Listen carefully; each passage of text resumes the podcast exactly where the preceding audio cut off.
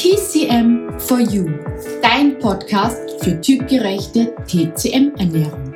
Hallo Freunde der Gesundheit.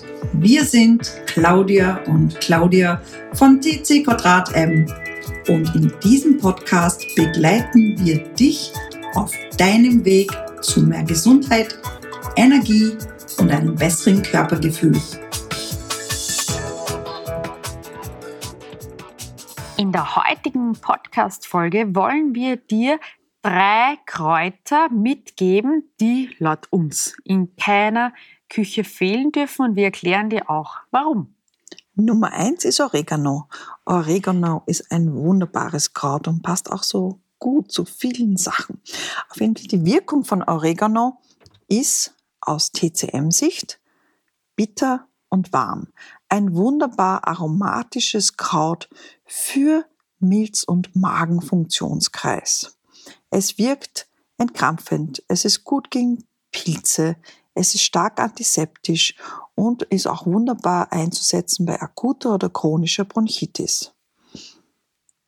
Oregano kannst du auch wunderbar einsetzen, wenn du eher zu einer schwachen Verdauung neigst oder auch Kopfschmerzen aufgrund von einer Nässe im Körper hast und auch bei einer Leber-G-Stagnation, also wenn man sehr gespannt ist und irgendwie alles so eingeengt ist, hilft Oregano auch diese zu lösen.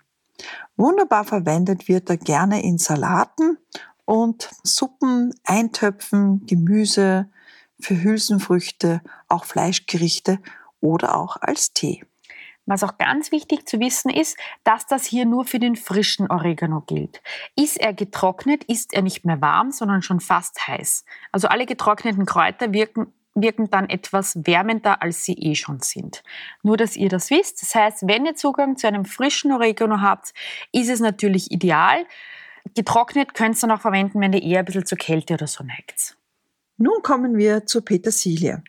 Petersilie ist so ein wunderbar einfach wucherndes Kraut und so herrlich aromatisch und passt auch immer wunderbar zu allen möglichen. Auf jeden Fall wollen wir zuerst mal auf die Wirkung eingehen. Petersilie ist süß, scharf und warm. Die Meridiane, Funktionskreise, die besonders gestärkt werden, sind hier Magen-Milz, also der mittlere Erwärmer, und die Leber und die Nieren. Was Petersilie besonders gut kann, ist, dass es die Mitte harmonisiert und es nährt und bewegt das Leberblut, vor allem auch im unteren Erwärmer. Daher sollte man auch aufpassen in der Schwangerschaft oder vor der Menstruation, dass man nicht eben Petersilie in einen starken Art und Weise zu sich nimmt, wie zum Beispiel eine Handvoll Petersilie, Petersilientee kann man ja machen, ist wunderbar gegen unteren Rückenschmerz, aber nicht vor der Menstruation, sonst kann es zu stärkeren Blutungen kommen oder auch während der Schwangerschaft oder auch in der Stillzeit, weil eben da kann es eben den Milchfluss blockieren. Was Petersilie noch kann, es zerstreut Nahrungsstagnation. Das heißt, wenn du eh schon ein deftigeres Gericht hast, wo du sagst, hm, ganz schön schwer. Dann bitte am Ende eine, eine, frische Petersilie darüber und somit kannst du diese stagnierende, schwerverdauliche Wirkung etwas entgegensetzen. Zudem wirkt Petersilie natürlich blutbildend, aber auch entwässernd. Daher achte darauf, wenn du einen Tee mit Petersilie abends trinkst, dass es vielleicht sein kann, dass du nachts aufs Klo gehen musst oder tagsüber öfter. Was auch noch ist, dass es dadurch, dass es das Leberblut, also das Blut aufbaut, natürlich auch die Menstruation fördert. Das heißt, hast du eine schwache Menstruation, wenig Blut oder vielleicht sogar ausbleibend, dann ist wirklich vielleicht Pfefferminze auch als Tee regelmäßig mit Goji-Beeren getrunken eine tolle Möglichkeit, um die Blut, das Blut wieder aufzubauen. Merke dir dieses einfache Rezept gegen morgige Steifigkeit und unteren Rückenschmerzen. Nimm eine Handvoll Petersilie, gieß sie mit einem Dreiviertel Liter heißem Wasser auf und trink sie am Tag verteilt. Und du wirst sehen, nach zehn Tagen sind deine Rückenschmerzen wie weggeblasen. Was viele nicht wissen, dass man auch Petersiliensamen, also wenn die Petersilie mal geblüht hat und dann diese Samen quasi entstehen, die wirken auch antiseptisch und stark krampflösend. Die Blätter aktivieren die Verdauung und haben eben auch einen Nierenbezug.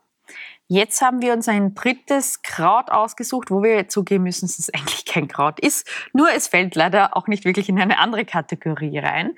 Das sind die getrockneten Orangenschalen. Und bei den getrockneten Orangenschalen ist es so, dass wir wirklich auch die meinen, die du bei den Backzutaten bekommst die schon im Backerl gibt, die sind aber unbedingt bitte bio. Oder was natürlich noch besser ist, wenn du jetzt sagst, du isst im Herbst, Winter eine Bio-Orange, dass du diese quasi wie bei den mit Zitronenschalen reibst und dir selber trocknest. So hast du das ganze Jahr über dieses wunderbare Krautgewürz, wie du es auch nennen magst. Aus Sicht der TCM wirkt es jedenfalls bitter, scharf, aromatisch und warm. Sie wirkt auf die Funktionskreise von Milz, Magen und Lunge.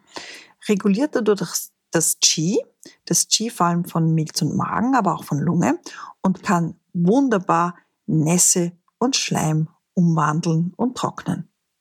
Was auch noch ganz toll ist, dass die Orangenschale gegen Stagnation wirkt besonders auch von anderen Nahrungsmitteln. Das heißt, hast du Süßspeisen, hast du etwas, was Stagnation und Nässe fördert, dann gib bitte immer Orangenschale hinzu.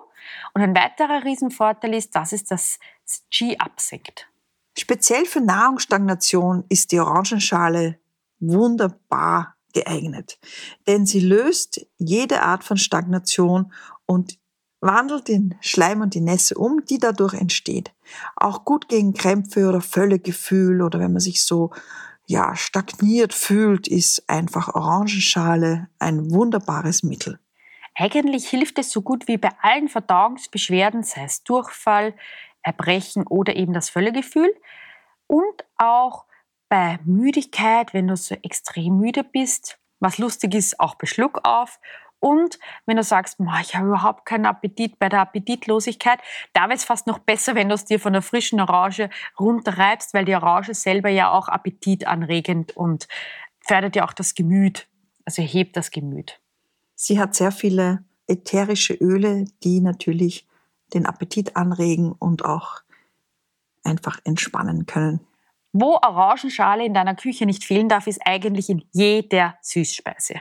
Überlege einmal, was macht, machen Süßspeisen? Sie bilden Nässe und sie stagnieren sehr oft. Und genau da kannst du die Orangenschale mit einem zweiten Gewürz, also der beste Freund bei Süßspeisen ist dann der Kardamom, wunderbar einsetzen. Also gib da gerne immer eine Messerspitze davon hinzu, das reicht schon und das macht aus Sicht der TCM gleich mal viel bekömmlicher und nicht ganz so nässebildend. Eine ganz tolle Kombination. Aber Vorsicht bei gewissen Zuständen. Und zwar, wenn du sehr viel Trockenheit hast, vor allem Trockenheit hast in der Lunge oder auch einen trockenen Husten oder bei Qi-Mangel oder Yin-Mangel, das heißt bei Schwäche oder Leere, solltest du Orangenschale vermeiden. Der Vorteil ist, da solltest du eh auch Süßspeisen vermeiden und somit hebt sich eh quasi schon auf. Das waren einmal unsere drei wichtigsten Kräuter, die wir verwenden können. Schreib uns gerne unten in den Show Notes oder schick uns eine Nachricht damit, was in deiner Küche eigentlich nicht fehlen kann, welche Kräuter du regelmäßig verwendest und was dir besonders wichtig ist. Wir freuen uns, wenn du unseren Podcast-Kanal abonnierst, ihn weiterempfehlst, bewertest und uns ein paar Kommentare schreibst. Wir hoffen, dir hat diese Folge gefallen. Abonniere gerne unseren Kanal und teile ihn mit deinen Freunden. Wir wünschen dir nun eine wunderschöne Zeit und bis zu unserer nächsten Podcast-Folge. Denk dran, alle Schätze sind in dir und in diesem Sinne, bleib, bleib gesund.